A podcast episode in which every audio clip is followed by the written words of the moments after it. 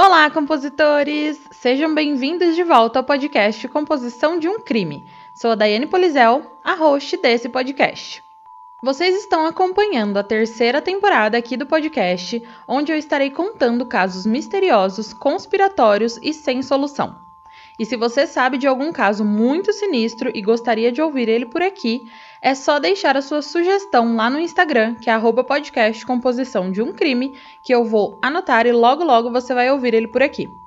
Não se esqueçam também de seguir o Composição de um Crime no Spotify ou na sua plataforma de áudio preferida e também de avaliar lá na Apple Podcast.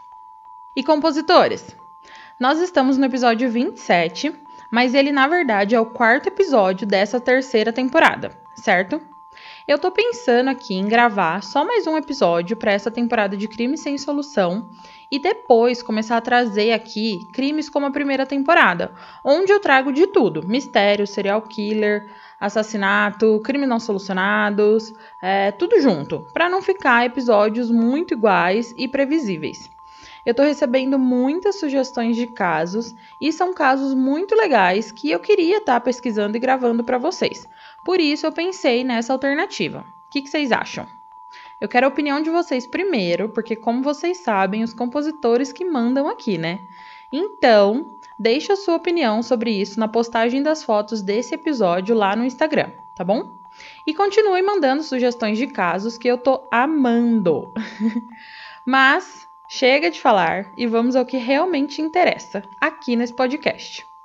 Vocês devem estar curiosos para saber o caso de hoje, né? Eu escolhi esse caso porque, além dele ser mega misterioso e de já estar há muitos anos sem solução e com muitas teorias loucas, igual ao episódio passado, é um caso que se passa em um ambiente que eu já vivi, que são os escoteiros. Sim, compositores, eu fui uma escoteira da minha infância até a minha adolescência, e foi uma das coisas mais legais que eu já vivi quando eu era criança. Eu amava demais ir nos acampamentos, nas festinhas, aprender coisas de sobrevivência, a dar todos os nós possíveis que vocês imaginam, a pegar bambu para construir camas e mais um monte de coisa. Eu já cheguei até, no meu primeiro acampamento, a ter que cavar o buraco do nosso banheiro. Porque hoje em dia os banheiros de acampamento, eles são mais bonitinhos, são tipo um banheiro químico, mas com coisas tipo balde, sabe? Porém, na minha época não era assim, não, gente. Eu tive que pegar uma cavadeira manual e cavar o buraco lá no meio do mato e depois armar tipo uma cabaninha com bambu e lona para ter um pouquinho mais de privacidade. Era tenso, mas eu amava toda aquela experiência. E eu acho que eu desviei um pouco do assunto, né? Então vamos voltar. Bom, o caso de hoje se passa nessa esfera do escotismo. É o caso do desaparecimento do escoteiro Marco Aurélio.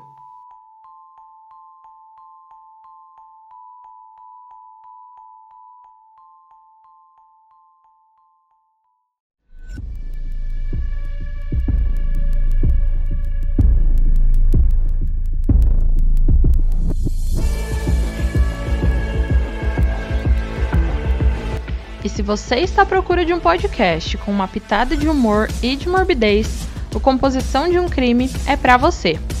Mas lembre-se que esse podcast é sobre crimes reais e algumas falas podem ser explícitas e não recomendadas a pessoas sensíveis e menores de 14 anos.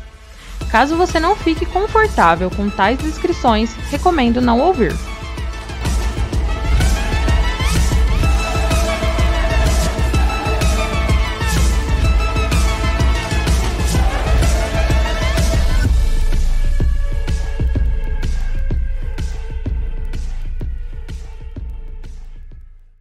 Bom, compositores, vamos começar, né? O caso de hoje fala sobre o escoteiro. E eu vou explicar um pouquinho o que, que é isso, porque eu imagino que a maioria não saiba muito bem, porque hoje em dia o movimento dos escoteiros deu uma boa caída, infelizmente.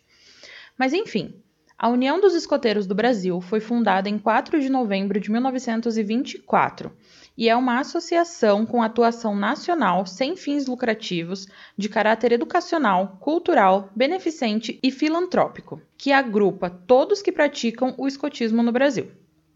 A União dos Escoteiros do Brasil é a única organização brasileira reconhecida pela Organização Mundial do Movimento Escoteiro, sendo titular desse registro internacional desde a sua fundação. A associação é responsável por dirigir e acompanhar as práticas escoteiras em mais de 1.684 unidades escoteiras locais, em 445 cidades espalhadas em todo o território nacional. No ano de 2019, foram associados aos escoteiros do Brasil 111.953 pessoas, sendo 82.228 jovens entre 6 e 21 anos e 29.725 adultos voluntários. Os escoteiros do Brasil têm como uma missão contribuir para a educação dos jovens por meio de um sistema de valores baseados na promessa e na lei escoteira, para ajudar a construir um mundo melhor onde as pessoas se realizem como indivíduos e desempenhem um papel construtivo na sociedade.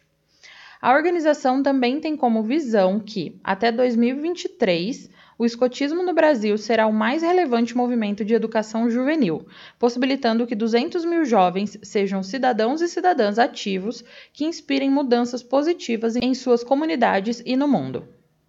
Os escoteiros do Brasil, eles estão organizados em três níveis institucionais. O nível nacional, com autoridade em todo o território brasileiro e ele é dirigido pela Diretoria Executiva Nacional, que atua de forma voluntária e é responsável pela coordenação do escotismo em todo o Brasil. O nível regional, denominado Região Escoteira, abrange um estado da federação e atua como uma filial do nível nacional, sendo formado por diretorias voluntárias eleitas localmente e em nível local, constituído pelas unidades escoteiras locais, que podem ser grupos escoteiros ou seções escoteiras autônomas, onde são realizadas as atividades práticas do escotismo e o contato direto com os jovens e a comunidade. O movimento escoteiro ele foi idealizado por um lord inglês chamado Robert Stephenson Smith Baden-Powell em 1907. Tudo começou quando Baden-Powell organizou um acampamento com 20 rapazes, no qual ele ensinou conceitos de primeiros socorros, observação, segurança e orientação a esses jovens. E, em virtude do bom resultado desse acampamento, o Baden-Powell resolveu escrever um livro chamado Escotismo para Rapazes, que foi publicado em 1908 e as ideias desse lord inglês foram muito bem recebidas, e rapidamente o movimento se espalhou por vários países do mundo. No escotismo, os jovens eles têm a oportunidade de se socializarem de forma disciplinada, pautada nos valores e no meio da natureza. Dessa forma, o escoteiro ele se desenvolve fisicamente por meio de jogos ao ar livre, exercícios, atividades. Ele também se desenvolve moralmente visto que um dos objetivos do escotismo é desenvolver um caráter sadio nos escoteiros e também intelectualmente, já que são passados conhecimentos específicos de cada etapa das atividades. O lema do escotismo do Brasil é sempre alerta. Isso significa que o escoteiro ele deve estar preparado mentalmente, sempre se lembrando de seus valores, e fisicamente, tornando-se ativo, forte e capaz de realizar o que for necessário. Os escoteiros são divididos em grupos etários. No Brasil, geralmente ocorre a seguinte divisão: os lobinhos, que variam de 6 a 10 anos, onde a ênfase educativa é a socialização, o escoteiro, que é de 11 a 14 anos, onde a ênfase educativa é a autonomia, o escoteiro sênior, que é de 15 a 17 anos, onde a ênfase educacional é a identidade, e o pioneiro, que é de 18 a 21 anos, onde a ênfase é no projeto de vida. E eu parei no sênior compositores com 16 anos. Eu queria ter continuado muito mais, mas a minha vida tomou outros rumos e eu tive que parar. Mas real, foram experiências maravilhosas. Bem, explicado o que é o escotismo e o movimento escoteiro, vamos falar agora do local aonde o nosso caso aconteceu. O Pico dos Marins é uma montanha brasileira situada na Serra da Mantiqueira, no estado de São Paulo. O seu cume ele fica a 2.420 metros acima do nível do mar, sendo o 26º pico mais alto do país. Ele é formado por um grande maciço rochoso com paredões íngremes, e a montanha é um importante destino para quem pratica trekking, que é uma modalidade esportiva de caminhada ou trilhas, mas não é aquela caminhadinha que a gente faz normalmente para ir na padaria, não, tá? É alguma coisa mais longa e mais competitiva. O Pico dos Marins ele se localiza na divisa dos municípios de Piquete e Cruzeiro e a menos de um quilômetro da divisa com Minas Gerais. Ele é constituído por três pontiagudos cumes de pedra, todos com mais de 2 mil metros de altura. embora ele seja um dos mais elevados picos de São Paulo, ele é o mais acessível aos montanhistas porque a parte norte dele é menos vertical. O caminho da base acessível até o cume do Pico dos Marins é considerado uma das trilhas de montanhas mais bonitas e mais preservadas do país. A subida nesse pico ela é conhecida como escalaminhada, porque ela é uma caminhada com escalada, mas sem necessidade de equipamento especial como cordas, grampos e sapatilhas, essas coisas. Porém, é sempre necessário um guia para não se perder na trilha. Até porque, se você se perder lá, gente, vai ser bem intenso, porque no verão as temperaturas lá em cima podem chegar a 0 graus e no inverno chega facilmente a menos 12 graus. Então é mega gelado. O pico, compositores, ele é rochoso no seu cume, após 2 mil metros mais ou menos, e abaixo disso, lá para os 1.700, 1.800 metros, tem partes com arbustos e arboretas. É uma vegetação mais verde e essa parte também tem muita neblina. E ela é chamada de matinha nebular, porque é uma mata pequena, né, uma vegetação rasteira, mas com bastante neblina. Já para baixo disso é a mata atlântica mesmo, com muitas árvores altas e bem úmido. De acordo com especialistas em escalada e em montanhismo e em todos esses esportes desse tipo, a melhor época para fazer esse tipo de atividade é no inverno, porque o verão é época de muitas chuvas e isso é mega perigoso, né? Porém, pelo lado do clima, no inverno vai ser muito mais frio, porque é um lugar alto e as temperaturas vão baixando mais a cada metro que a gente sobe. E no inverno também os dias são mais curtos, então acaba que escurece muito mais cedo. E se a pessoa que estiver por lá estiver dentro da área de mata, né, nas árvores, vai escurecer mais cedo ainda, porque é mata fechada, né? Agora, explicado já essas duas coisas, o que é o escoteiro e como é e onde é esse pico, vamos falar sobre o Marco Aurélio.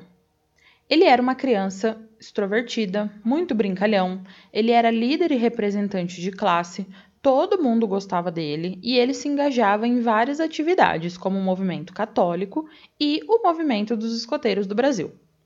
Ele tinha um relacionamento muito bom com a sua família e ele tinha um irmão gêmeo, o Marco Antônio. A história dos Marcos já começou de muitas lutas, porque os gêmeos eles nasceram prematuros de seis meses e isso acabou deixando os dois muito frágeis em sua primeira infância. Eles eram aquelas crianças que adoeciam muito. E esse foi um dos motivos para que os seus pais colocassem eles no grupo dos escoteiros de São Paulo, para que os meninos pudessem estar no meio de outras crianças, estar em contato com a natureza, se desenvolver, brincar, crescer, fazer atividade física e, além de tudo isso, serem mais saudáveis. Em relatos posteriores a tudo que eu vou contar aqui para vocês, o irmão do Marco Aurélio, o Marco Antônio, ele fala que essas atividades no início foram muito difíceis, porque eles tinham uma resistência física muito baixa, né? Eles passaram a vida inteira ficando doentes, mas que ao longo do tempo eles foram se desenvolvendo e foram evoluindo dentro dos escoteiros. E aquela atividade, no dia fatídico, né, que o Marco Aurélio realizaria no Pico dos Marins, era muito esperada por ele e muito importante para ele, porque nessa atividade o Marco Aurélio ele passaria para escoteiro sênior. E essas passagens são muito importantes para quem vive no escotismo. É como se fosse uma promoção no trabalho, sabe? Mas com algo que você gosta muito, é uma evolução lá dentro do movimento. Então, no dia 6 de junho de 1985, um grupo de cinco pessoas, que eram o Marco Aurélio, três amigos dele do escoteiro, que eram o Ricardo, o Oswaldo e o Ramatiz, e o líder do grupo dos escoteiros, o Juan Bernabil Céspedes, de 30 anos, saíram de São Paulo em direção ao Pico. Nesse dia, algumas pessoas desistiram de ir nessa atividade, inclusive o pai e o irmão do Marco Aurélio. O seu irmão, né, o Marco Antônio, ele estava doente e não pôde ir, e o seu pai acabou não indo para ficar com o filho doente. Mas então, do dia 6 para o dia 7, o grupo de cinco pessoas pernoitou no que hoje em dia é chamado Acampamento Base dos Marins, que é uma propriedade que fica a 1.500 metros de altitude e que dá para chegar de carro, sendo o ponto mais próximo que um carro comum chega para poder começar a subida no pico a pé. Na época do desaparecimento, quem vivia nessa área onde eles pernoitaram era o senhor Afonso Xavier e a sua família. Lá eles tinham uma casa que hoje em dia se transformou numa igreja. Essa área hoje em dia é da filha do senhor Afonso, e ela tem um estacionamento lá e uma área de camping e pernoite para dar suporte de abrigo para quem está indo subir o Pico dos Marins. Mas naquela época não tinha a estrutura que tem hoje, né? Era simplesmente um sítio de família. Então, no dia 7, o grupinho estava lá na base do pico, né? E nesse dia eles fizeram atividades por lá mesmo, como ir em cachoeiras, eles coletaram madeira para fazer uma fogueira, cozinharam e fizeram muitas outras coisas. Foi nessa fogueira que eles acenderam, durante a noite, que houve a cerimônia de passagem do Marco Aurélio, onde o líder Juan concedeu a ele o título de escoteiro sênior e também o nomeou como chefe da patrulha daquela atividade no Pico dos Marins. Então, gente, Imagine a felicidade daquele garoto naquele dia, né? Ele devia estar muito feliz e muito orgulhoso de tudo que estava acontecendo com ele ali. E chegar ao fim e completar a rota do Pico dos Marins ia ser para ele um fechamento com chave de ouro de todo aquele processo, principalmente se a gente pensar em todos os problemas de saúde que ele superou para chegar até ali, né? Mas então, no dia 8 de junho de 1985, um sábado, eles acordaram organizaram suas coisas lá onde eles estavam dormindo, deixaram suas mochilas prontas e arrumadas dentro da barraca para quando voltassem do pico já estar tudo organizado para depois eles irem embora. E enquanto eles estavam nessa organização, um outro grupo de escoteiros da cidade de Piquete passou por eles. E o líder desse grupo de piquete convidou o líder Juan que era o líder do Marco Aurélio, de seus amigos, para fazerem essa caminhada de subida até o cume da montanha juntos, os dois grupos juntos. Mas o líder Juan não aceitou o convite. Ele agradeceu e tudo mais, mas não quis ir junto. Então o grupo de piquete foi na frente enquanto eles terminavam as arrumações. Uma coisa curiosa nesse caso é que quando o grupo terminou de arrumar tudo, o Juan foi se despedir do Afonso, que era o dono dali daquela região que eles estavam acampados, e o Afonso, ele achou que ele ia junto, tanto que ele já tinha até preparado o seu lanche para levar na subida. Porém, o Juan não convidou o senhor, então ele não se sentiu confortável em ir.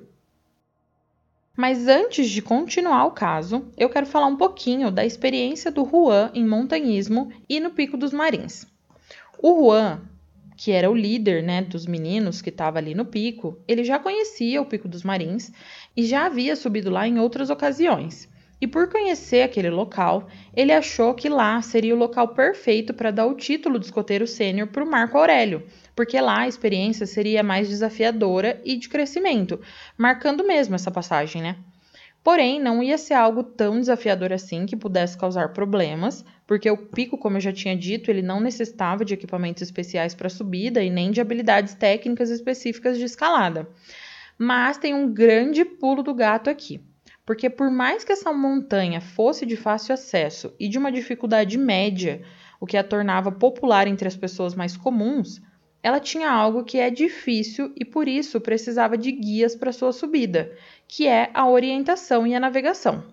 Como eu expliquei, o pico ele tem várias fases, por assim dizer, várias seções. Ele tem a sua base com mais florestas, depois na subida vem a vegetação rasa e conforme você vai subindo, vem as rochas. E nessa parte de vegetação rasteira, né, e das rochas, não tem aquela trilha no chão como na parte de florestas, onde a gente tem aquele caminho certinho de terra, sabe? Que você consegue ver nitidamente o caminho. Nas partes de pedra não tem um caminho no chão para você se guiar. Por isso, especialmente nessas partes, tem que ter uma pessoa que sabe para onde está indo, um guia. Então vocês já imaginam o quão difícil seria se perder ali naquela montanha. E o Juan, pelo que tudo indica, mesmo conhecendo aquele pico e já estando lá algumas vezes, ele não tinha muita perícia para encontrar as trilhas assim nessas partes de pedra sozinho. Mas bem, vamos lá. O grupo, ele saiu da propriedade do Afonso às 8 horas da manhã e eu assisti alguns vídeos de pessoas que fazem a subida para o cume e pessoas que carregavam muita coisa, tipo barracas, comidas, coisas para se aquecer, muita coisa mesmo, sabe? Aquelas mochilonas. E no início dá para ver que mais ou menos aos 1500 metros de altitude é uma mata bem densa e bem fechada com muita neblina, especialmente pela manhã. E depois de sair dessa área de mata densa, tem uma parte da subida que, naquela época, em 1985, algumas pessoas se aventuravam e subiam aquela parte com carros 4x4. É como se fosse uma estrada de terra mesmo, em zigue-zague, só que muito íngreme e que daria no Morro do Careca. E a partir dali, do Morro do Careca, é que começaria a trilha propriamente dita para o cume. E é um local que não tem muito como se perder, porque é nítida a estrada de terra vermelha no chão. Porém, o Juan conseguiu se perder ali com os garotos. E ao invés dele pegar a trilha comum, que é a mais utilizada para chegar ao cume, ele pegou uma trilha secundária que é muito mais longa e que já tinha sido fechada anos atrás, porque ela era mais longa e por isso ela acabava sendo mais perigosa. Mas após algumas horas de desvio, por ter pego a trilha mais longa sem saber, o grupo encontrou de novo a trilha certa. Porém, quando eles encontraram essa trilha, um acidente aconteceu. Um dos meninos, o Osvaldo, ele acabou machucando feio o joelho e não estava conseguindo colocar o pé no chão porque ele estava com muita dor. Então o grupo resolveu abortar a subida no cume. O Juan, como líder do grupo e como escoteiro experiente, ele até tentou improvisar uma maca para poder levar o Oswaldo para baixo com mais facilidade, já que o menino não estava conseguindo andar. Mas naquela altura já não tinham mais árvores, eles já tinham passado floresta. Então ele tentou fazer essa maca com galhos mais fracos de arbustos, mas não deu certo, né? A alternativa que eles acharam foi o Oswaldo escorar em duas pessoas passando o braço por cima do ombro de duas pessoas, uma de cada lado, e descendo lentamente a montanha apoiado num pé só. Então foram descendo, o Oswaldo em um pé só, o líder Juan sendo uma das escoras do Oswaldo de um lado e o Ricardo sendo a outra escora do outro lado do Oswaldo.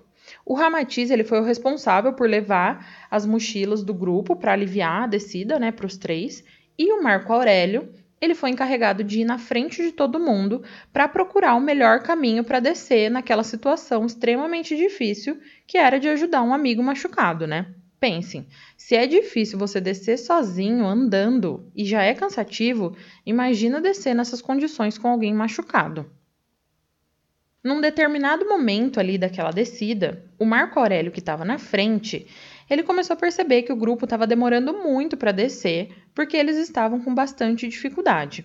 Então ele sugeriu ao líder Juan que ele mesmo fosse na frente sozinho, descesse até o acampamento para chamar ajuda e depois ele retornasse com mais pessoas para ajudar nessa descida do amigo machucado. E aqui, o líder Juan cometeu o seu maior erro, ele permitiu que o Marco Aurélio se desgrudasse do grupo e caminhasse sozinho a descida da montanha. Mas pensando que o Marco Aurélio poderia se perder, o líder Juan deu a ele um giz e pediu para que o garoto, em sua descida, fosse marcando os lugares que desse para escrever o número 240, que era a numeração do grupo dele do escoteiro. E assim, se o Marco Aurélio se perdesse, eles poderiam seguir por essas marcas e achar o garoto, bem no estilo João e Maria e as migalhas de pão mesmo. Então Marco Aurélio foi, sozinho, com um giz e um apito. Ele estava vestido com seu uniforme do escoteiro e uma blusa de lã para se aquecer. Ele seguiu as orientações do Juan e foi marcando o número 240 por onde ele passava. Mas infelizmente, essa foi a última vez que eles viram o Marco Aurélio.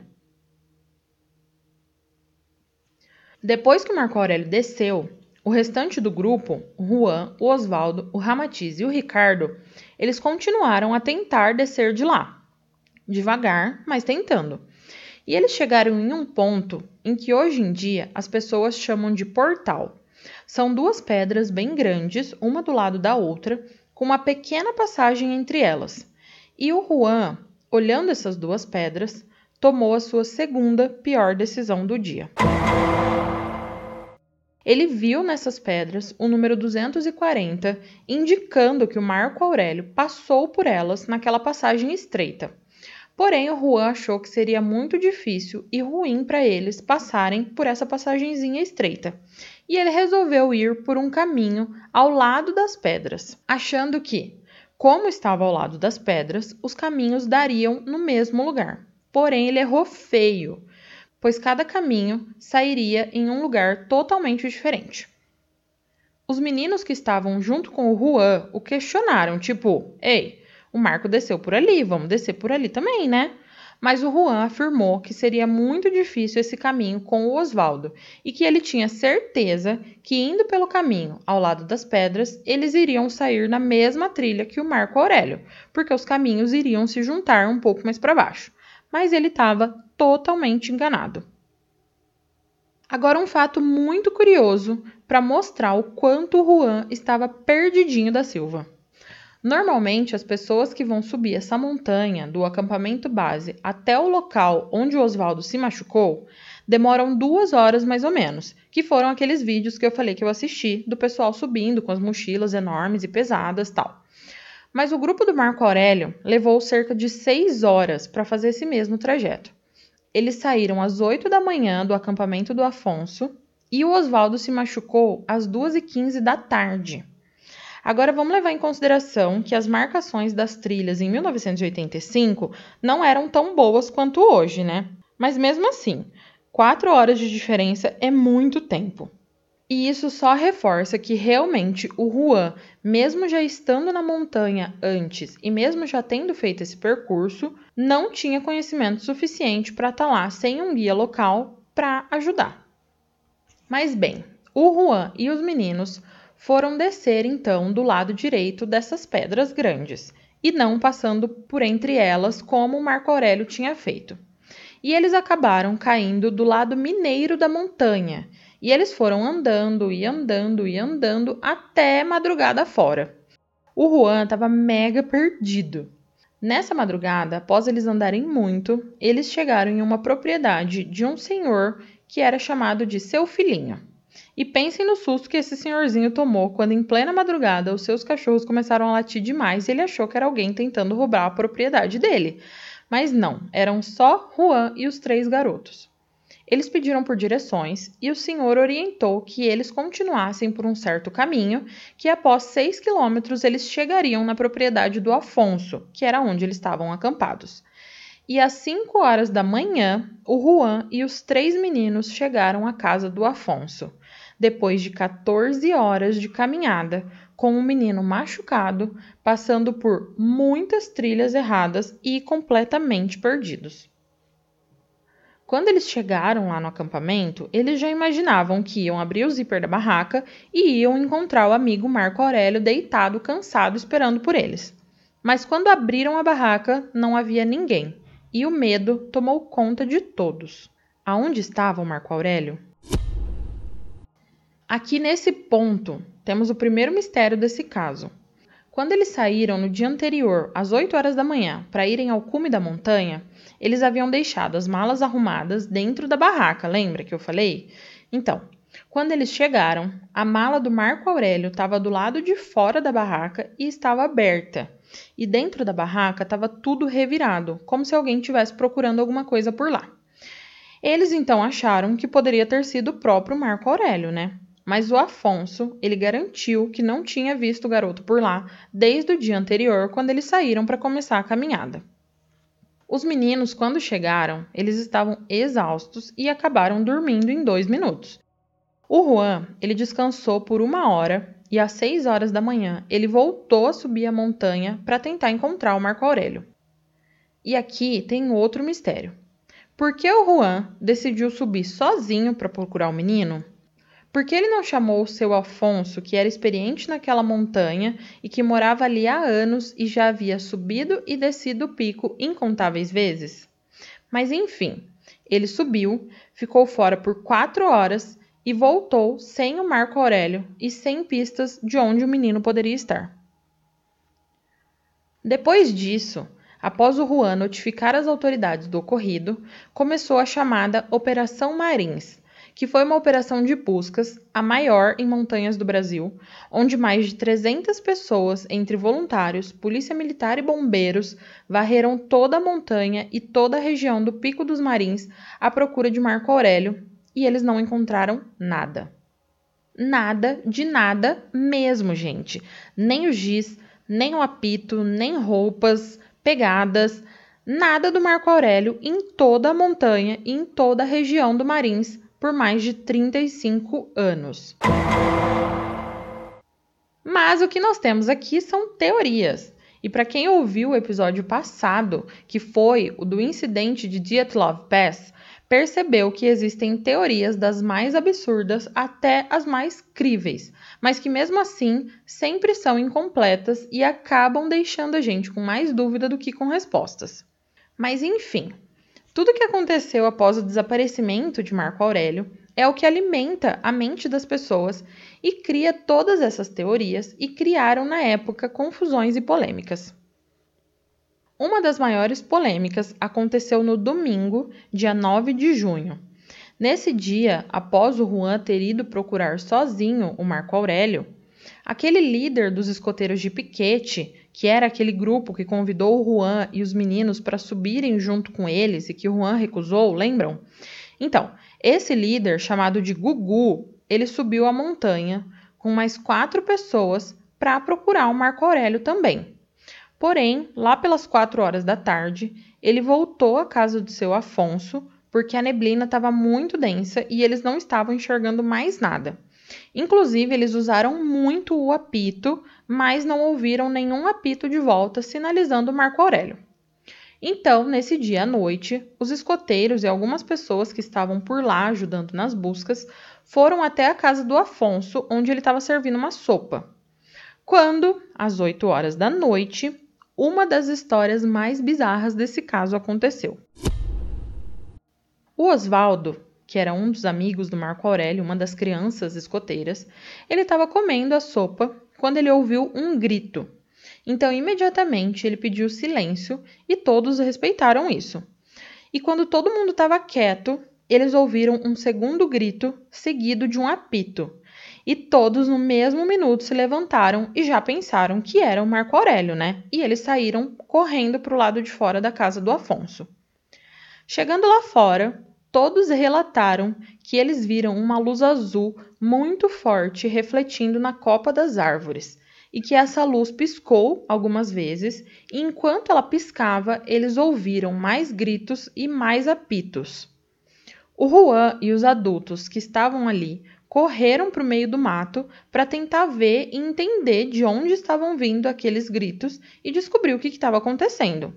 Eles saíram correndo e gritando pelo Marco Aurélio, mas então os gritos e apitos sumiram e eles não acharam nada e nem ninguém por ali. Então vocês já imaginam qual é essa teoria, né? Vamos lá, vamos chutar. Vou dar dois segundos para vocês chutarem. Sim, gente, ETs. A galera acha que ETs abduziram o Marco Aurélio. E ali naquele momento era o exato momento da abdução, onde o Marco tentou gritar e chamar a atenção de alguém pedindo socorro com um apito. Inclusive, há relatos dos meninos escoteiros e dos adultos que estavam lá, como Juan, de que essa luz foi alguma coisa muito estranha. Mas o senhor Afonso ele não acredita nessa teoria e ele afirma que essa luz era de uma casa vizinha ali da base da montanha e não ETs. Porém, gente, eu vi vários vídeos de pessoas que gravam ali, na onde era a casa do Afonso, e o vizinho mais próximo não é tão perto assim para uma luz da casa chegar a refletir ali. Então, sei lá, o que, que vocês acham? Outra teoria é o de que o líder Juan havia matado o Marco Aurélio. Os meninos do grupo, em um relato que eles deram, eles diziam que na noite de sexta-feira, no dia 7, o Marco Aurélio saiu da barraca para fazer xixi e o Juan acompanhou o menino. E quando eles voltaram, o Marco Aurélio estava calado e já foi imediatamente dormir. E a partir desses relatos, vocês também já imaginam o que saiu, né? A galera começou a supor que o Juan havia abusado do Marco Aurélio. Ainda mais porque o Juan era muito amigo da família do Marco Aurélio. Ele já tinha passado festas de fim de ano, como Natal, na companhia da família do Marcos. E também pelo fato do Juan ter ido sozinho procurar o menino, ficando quatro horas na montanha e voltado sem nenhuma pista. Mas, gente, essa é uma suposição muito pesada para se dar a partir somente de um relato desse, né? É uma acusação muito grave. E outra, será que em quatro horas, que foi o tempo que o Juan passou procurando pelo menino, daria tempo de achar o Marco Aurélio, matar o menino e esconder o corpo tão bem escondido que ninguém, inclusive a maior equipe de buscas já feita numa montanha, poderia encontrar? Acho meio difícil. Só se ele tivesse uma baita sorte de encontrar um marco logo na primeira hora de procura e depois ter conseguido matar o garoto e esconder ou enterrar o corpo dele de um jeito que ninguém pudesse achar, sem ferramentas e sem nada, para depois retornar como se nada tivesse acontecido.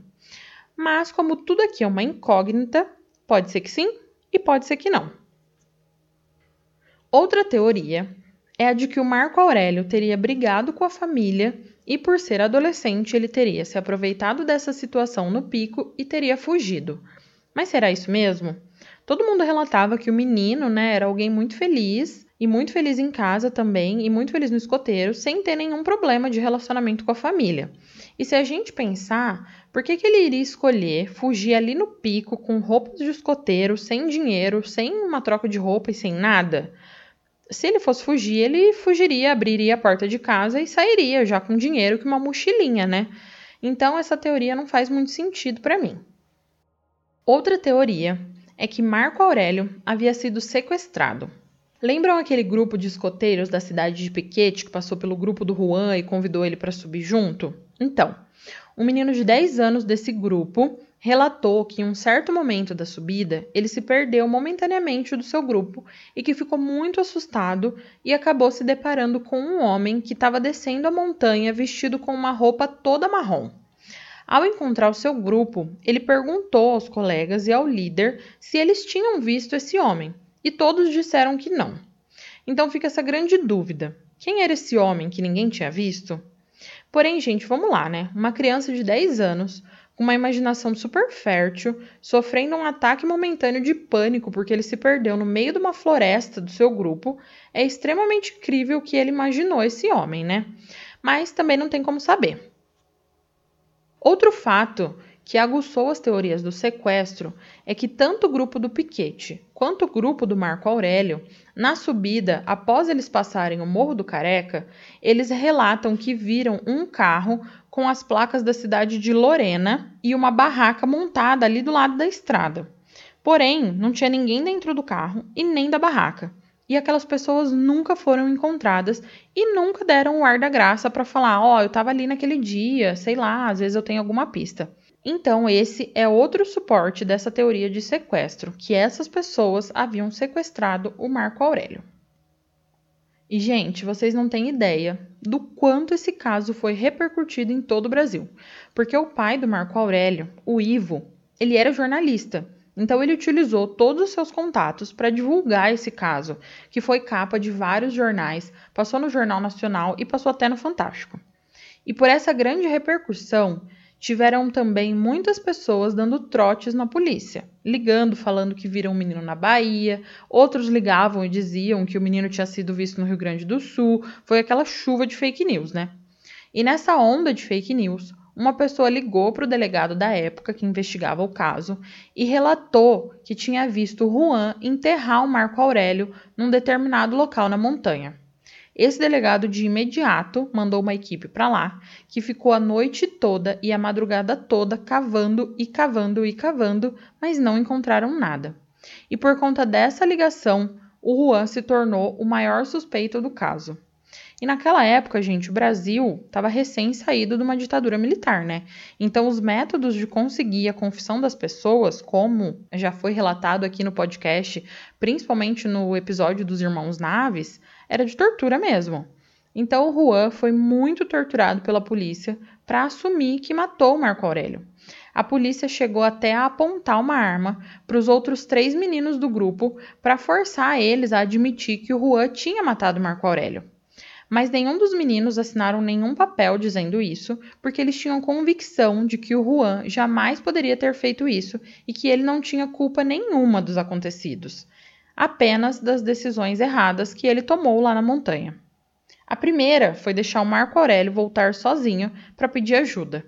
E a segunda foi ir pelo caminho diferente do Marco Aurélio, ao invés de pegar o mesmo caminho do menino e, quem sabe, toparem com o garoto e ter mudado o rumo dessa história trágica. E finalizando o nosso caso de hoje, as investigações oficiais foram encerradas após o arquivamento do caso em 8 de abril de 1990. Mas em 2005, o caso foi desarquivado mas somente para ser objeto de estudo do TCC do jornalista investigativo Rodrigo Nunes. E que desse estudo surgiram dois livros. O primeiro, Operação Marins, o sumiço do escoteiro Marco Aurélio, que era da editora Atlas, e o segundo livro, Operação Marins 2, Novas Descobertas, da editora Conecta. E posteriormente, em 2015, esses dois livros eles foram compilados em um só, junto com novas informações e transformados em um só livro chamado Operação Marins, edição Brasil, Desaparecimento do escoteiro Marco Aurélio, 30 anos de mistério, da editora Casa, em 2015. A família do Marco Aurélio acredita que o menino ainda esteja vivo.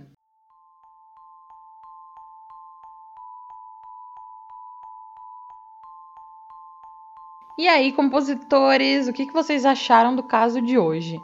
Eu me senti quase num déjà vu do episódio passado, porque os dois são de um mistério sem igual, né?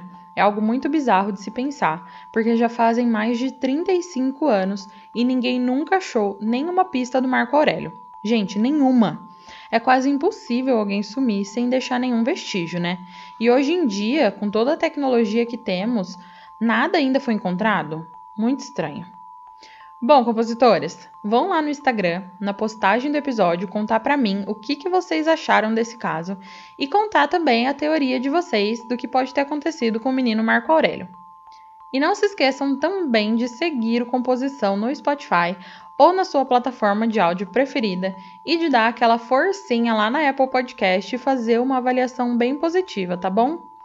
Compositores, até o próximo crime!